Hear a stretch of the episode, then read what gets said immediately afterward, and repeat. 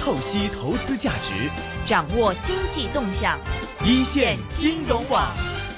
好的，又到了这周五的下午的人工智能 AI 的环节。那么今天下午是继续为大家请到的是粤港澳机械人产业联盟的总干事 Debra 来跟我们聊聊相关的话题。下午好，Debra。 Hello，大家好，我是 Debra。那今天我们首先要讲点什么样的话题呢？嗯，上个礼拜呢，我们说的就是比较科技上面比较沉重的，哎可能我们要比较小心自己个人的隐私啊，可能在网络上面 post 照片啊，嗯甚至乎声 音啊，也要比较注重的。那其实呢，在不好的方面，或者是比较容易啊呃我们泄露自己的呃个人隐私的方面比较要注意呢，其实呃，既人工智能啊，还是有很多很多方面是嗯被我们可以去利用，或者是好好去创造我们的生活上面的一个更舒适或者是更好的元素。那就好像呢，人工智能呢，呃，在创作方面呢，其实也帮助了我们不少。那最近呢，就呃有一个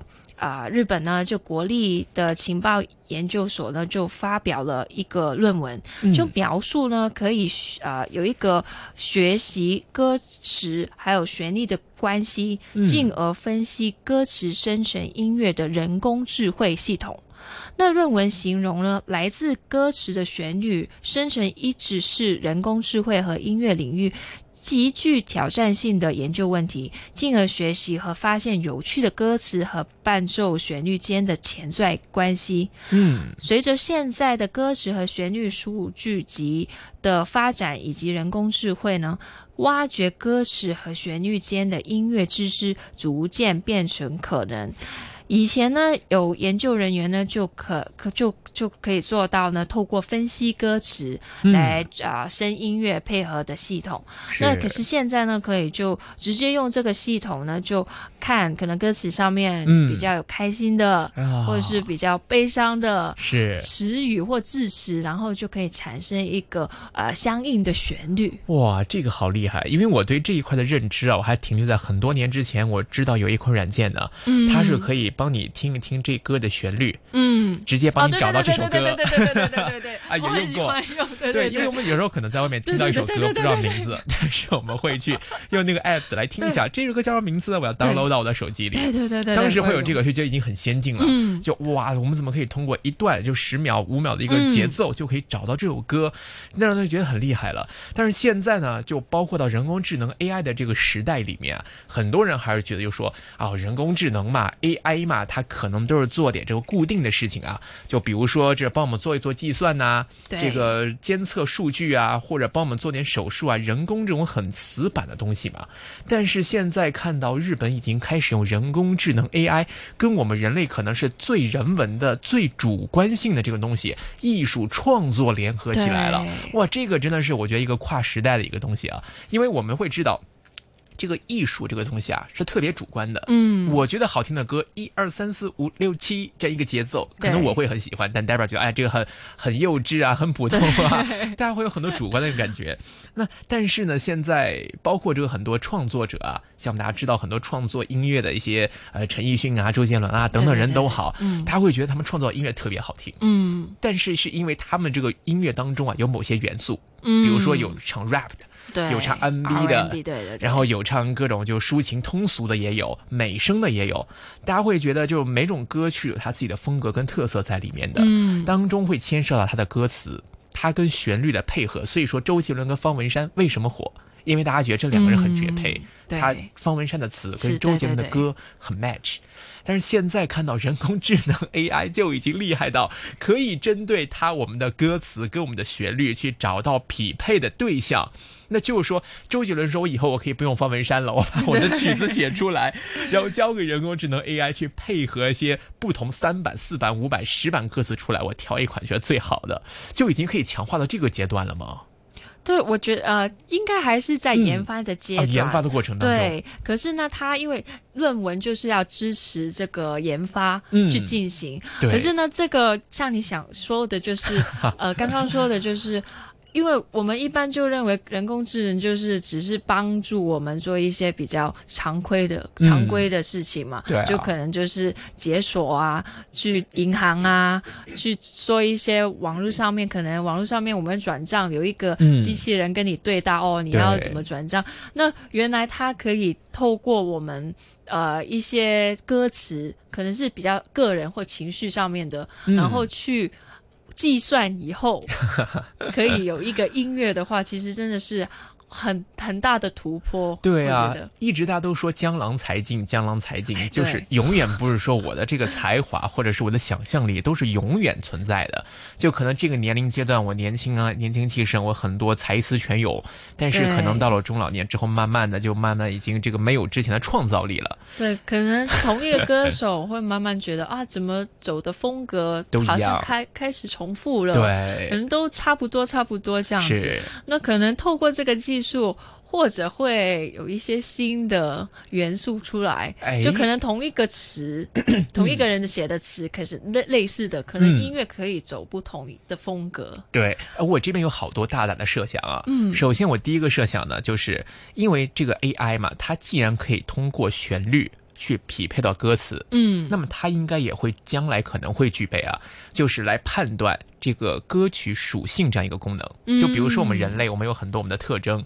可以被捕捉、记录下来、数据化。那么音乐也可以啊，比如说我们看今天的音乐龙虎榜，第一位、第二位、第三位分别是哪几首歌曲？嗯男生唱、女生唱。嗯什么风格，R&B 还是 rap 还是抒情还是怎么样的一个风格，嗯然后再看当中的这个节奏啊、旋律啊、音色呀、唱歌的人是什么样的情绪啊、风格呀，都能做一个鉴别、甄别之后呢，可能他就会研发一个数据出来，就说发现啊，九五年生人、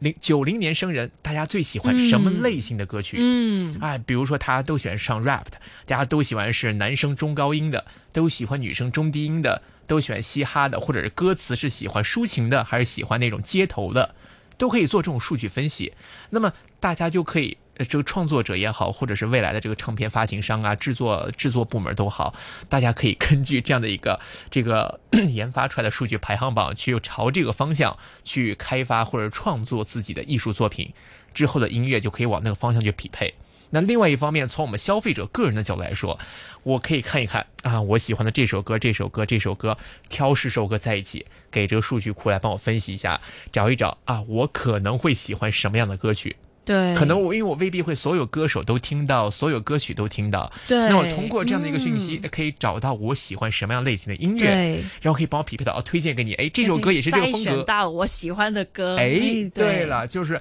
当时之后可能会有很多不同的系统，大家就会看哪个给我匹配的最准确，哪个最能懂我喜欢的，嗯或者是分析的最好。那这个可能也是将来会是利用这个技术，可能会实现在消费者方面 C 端大家可能会看到的一些产品。这都是我个人的一些大胆的设想了。对，真的，因为在音乐上面，嗯其实这市场是非常大，因为我们就是说，我们基本上生活很多时候我们都会听歌啊，，对啊，书我们可能失恋的时候就会听一些比较悲情的歌哎啊，，。对，然后去其实是抒发我们自己内心的一些情感嘛，嗯所以音乐其实事实上就是在我们生活中是不可以或缺的。对，嗯所以在这个市场上面这么大，其实就是有很多公司也看到这一块它的发展或者是它的潜力是非常的重要。嗯，所以呢，在今年七月的时候呢，呃，有一家公司呢，它筹集了呃两千六百万美元，然后开发分析音乐风格的产品，嗯，那去制造呢音效的处理器。哦好像今年呢，Open AI 跟那个 Google 都推出了用音乐生成演算法的网络创哇哦作的工具。然后 Sony 啊，Sony 我们嗯常常都会听到有很多对不同的专辑，它里面的研究人员呢也研究了，啊有条件生成敲击。呃，鼓声道的呃机器学习模型，哦所以呢，我们可以看到，真的音乐方面呢，除了在歌歌上面啊，嗯其实，在我们可能古典音乐啊，嗯或者是敲击音乐啊，我们刚刚说的，他们就已经呃有一个人工智慧可以开发，哇哦所以的市场是非常非常大的。对，因为现在呢， 我有些朋友啊，他们可能自己本身也是对音乐有兴趣，嗯但是我看到他们在创作的过程啊，完全是数码化。嗯，比如说，我想什么一个节奏，我的一个 beat 一个 beat 一个 beat，对对对就对通对过像一嗯些软件呐、它就可以自动给出来。嗯，然后自己在这条轨道上面再加点新的东西进去，嗯可能我再加一个呃一个鼓点呐、或者再加一个其他的一个节奏一个 tempo 在这里，嗯就不断的去尝试组合去 mix 这种新的一个音乐，就这样迸发出来这种灵感。所以包括可能像刚才我们也聊到，像我们可能会选哪类型的音乐，嗯我想要听重金属的，还是要爵士的，然后我们可以根据自己想的喜好自己来 DIY 一个音乐。对对对对对对，你让我想想到就是以前好像有一个有很多呃不是不其实不是很啊、呃理解那个音乐的嗯人哼作、作曲的。对那他其实只是有一个概念，就已经可以透过电哎子对，就可以编成他喜欢的音乐。就是像我是乐理，我是不懂的，对对钢琴我是不会的，我只会唱歌。是可是我可能对某一些音乐我是有自己的喜好，我对就可以透过这些软件就拼拼凑凑，哎可能就可以创造独特的我们各有特个没人错特色的一些音乐。对我之前还有看过有一些歌手啊，其实他们可能未必也是懂乐理的，嗯但是呢，他们有很多会作曲，为什么呢？他们就突然心情好哼小调，对觉得这个哎旁边的制作人觉得这个声音这个节奏蛮好听的，就让他把手机录下来。对录下来之后，交给后期制作部门去根据这个节奏啊，根据他的这样的音调啊，然后去进行加工，最终创作出一首曲子出来。所以可能以后像这样的 AI 啊，或者是这些呃一些城市的发明啊，之后真的有机会把这个。音乐的门槛呢、可能会降低对。哎，同时我们人人可能都可以作曲、作词，然后找到自己适合喜欢的音乐。那么唱片发行商呢，他有可能会有更海量的歌手、海量的资源，可能说，哎呦，阿龙，哎，就你这个音乐风格，你喜欢这个风格，创作风格，大家最欢迎。 然后又变成，哎，可能从了一个电台的一个，对哎，一个小主主持持人人，又变成了一个音乐的这个作曲者。这也是大胆的幻想，可能真的是会有这个这样的事情发生。所以在人工智能 AI 的这个环境里面，大家就是真的是不要小瞧了。可能这个伴随着我们科技的进步跟发展，能够帮我们实现很多很多的事情。所以这一块儿当然是我们的设想，现在还没有看到，但是社会正在朝着这个方向去发展。我们也期待在这一块有更多新的科技成果出来之后呢，再跟大家一起来讨论跟分享了。股票交易所鸣金收兵，一线金融网开锣登台，一线金融网。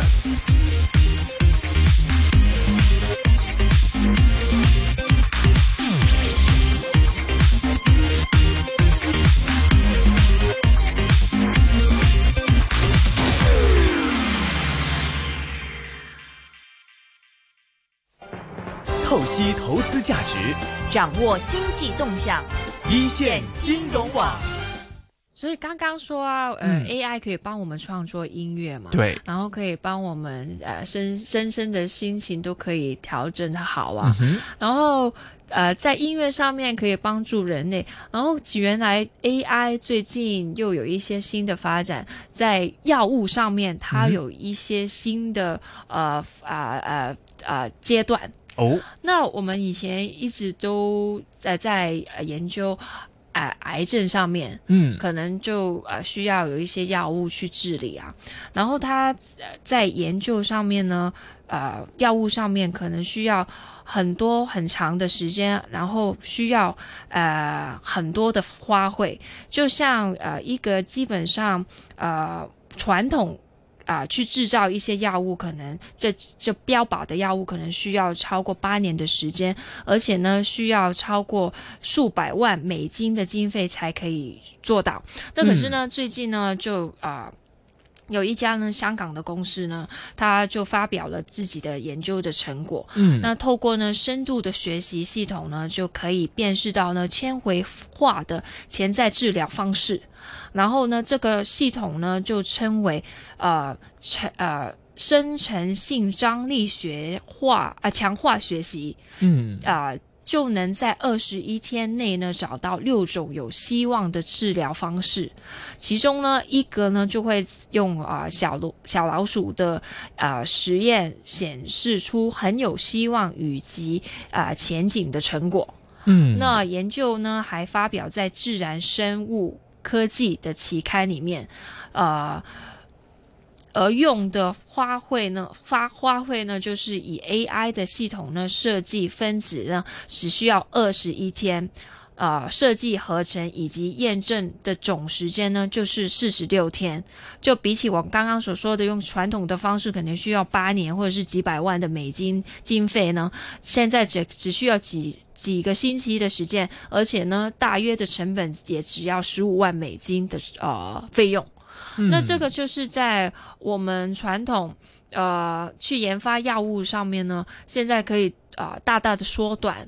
而且呢，它的虽然它它其实有说成效不比传统的好，嗯，可是呢，呃，在它不断的学习，就是 deep learning 里面的话呢，对对至少你可以啊、平平手。对，跟哎对以前传统的可能需要八年以上的时间，对我现在只要用几十天，效率更高了。对，对然后需要的经费也好几百倍的减少。嗯，那这个也是在我们人类呃在医疗上面的一个很大的进步。是，因为这个大家可能比较难理解，这到底是怎么一回事儿。嗯其实跟大家这么去阐释一下吧，嗯就好像呢，像我们在研发一种药物的时候呢，我们现在最传统的方法就是实验。对，我们根据自己研发一个配方，嗯要研究配方完之后，在小白鼠身上去做实验，去做嗯观察，嗯然后再去做一些可能据在这个有结论之后，再进行一些数据的提取跟分析。嗯那么这个周期可能是非常长的，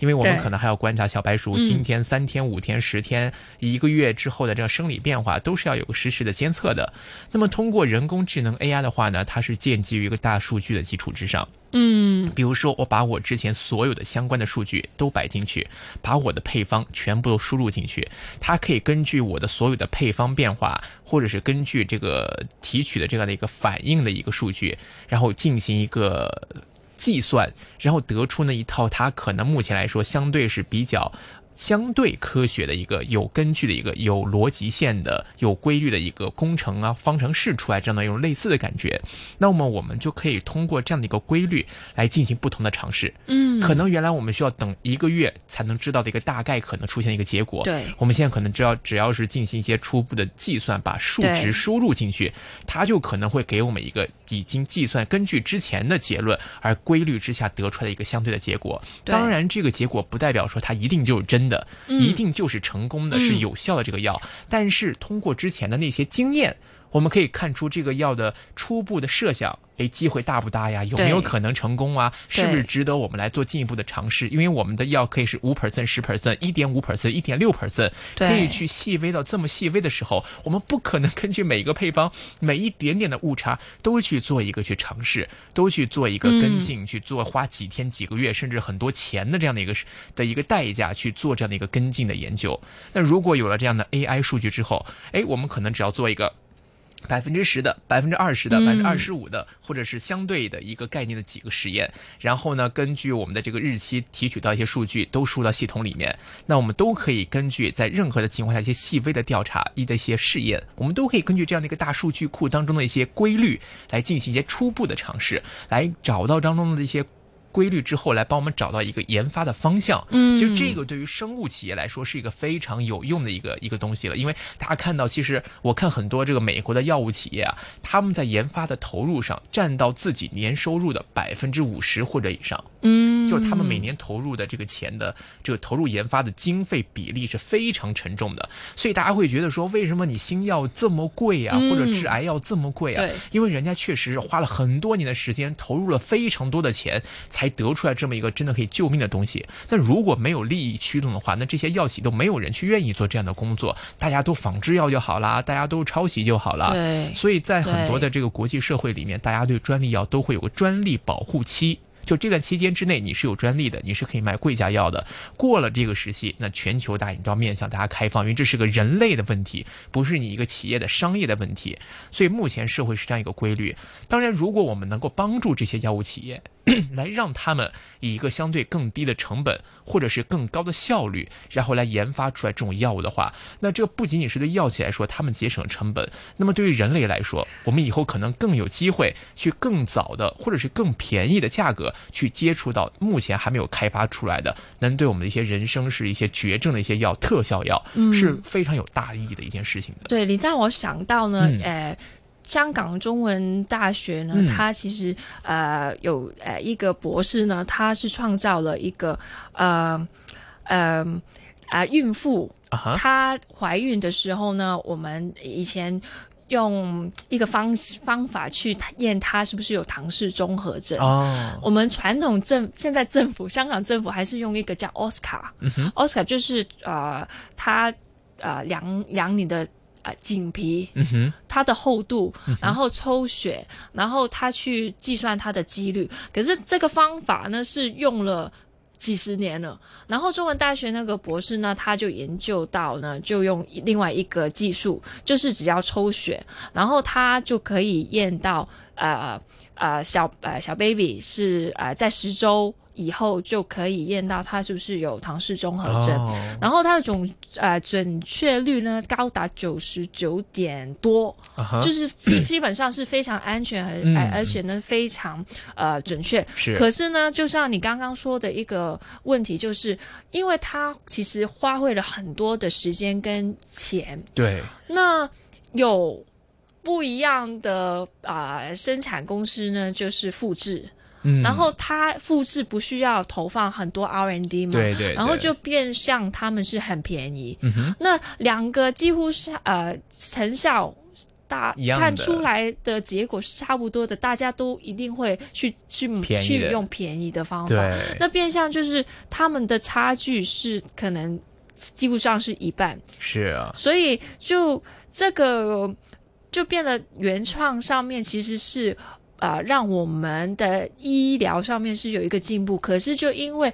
呃，复制的时候比较便宜，然后投嗯放的时候就其实不用，呃，就是复制的人不用投放很多，对就吸引了很多的，人去用盗版，对，所以这个问题，它其实不仅仅是我们表象上看到，就是原版的原创者呢，他的利益受到了损失。对，但是你更广的来看的话，对如果你得不到保护，大家都不愿意做这个事情了。因对，为我这么努力创造一个东西，发明一个东西出来，很快就被别人盗版了，对很快就被别人拿去牟利了，我自己反而要承受之前的投入损失。所以，如果这个技术，嗯这个医疗技术，它其实可以缩短很多东西，然后对啊可以帮你做很多的计算，在最好、最有可能的嗯结果上面，才用把放去白老鼠上面做实验。嗯，那这个系统如果可以给这个呃比较有呃呃先先先维上，就是呃思想上面对比较有呃先比较前进的是他可以掌握到这个技术的话，嗯他们的成本大大降低，对然后他们可以继续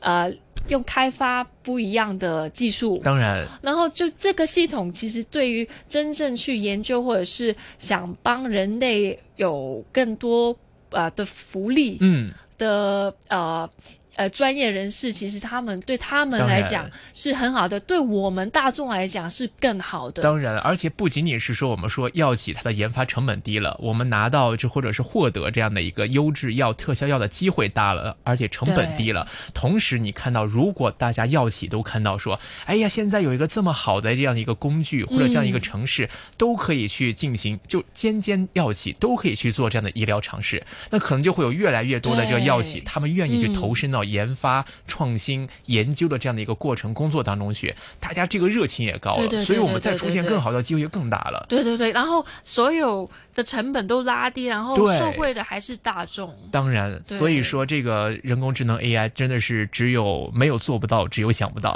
所以真的就是大家好像看一看，哎呀，虚无缥缈，好像跟我们没有关系。但是在不同的应用领域、应用界别里面，随着它技术的深入，对我们人类社会的改造一定会越来越深远，影响是越来越大。我们也期待技术的发展能够给我们人类生活带来更美好的未来了。好的，今天时间关系呢，我们就先跟 Debra 聊这里，非常感谢 Debra 给我们带来的分享，我们下周节目时间再会。股票交易所鸣金收兵，一线金融网开锣登台，一线金融网。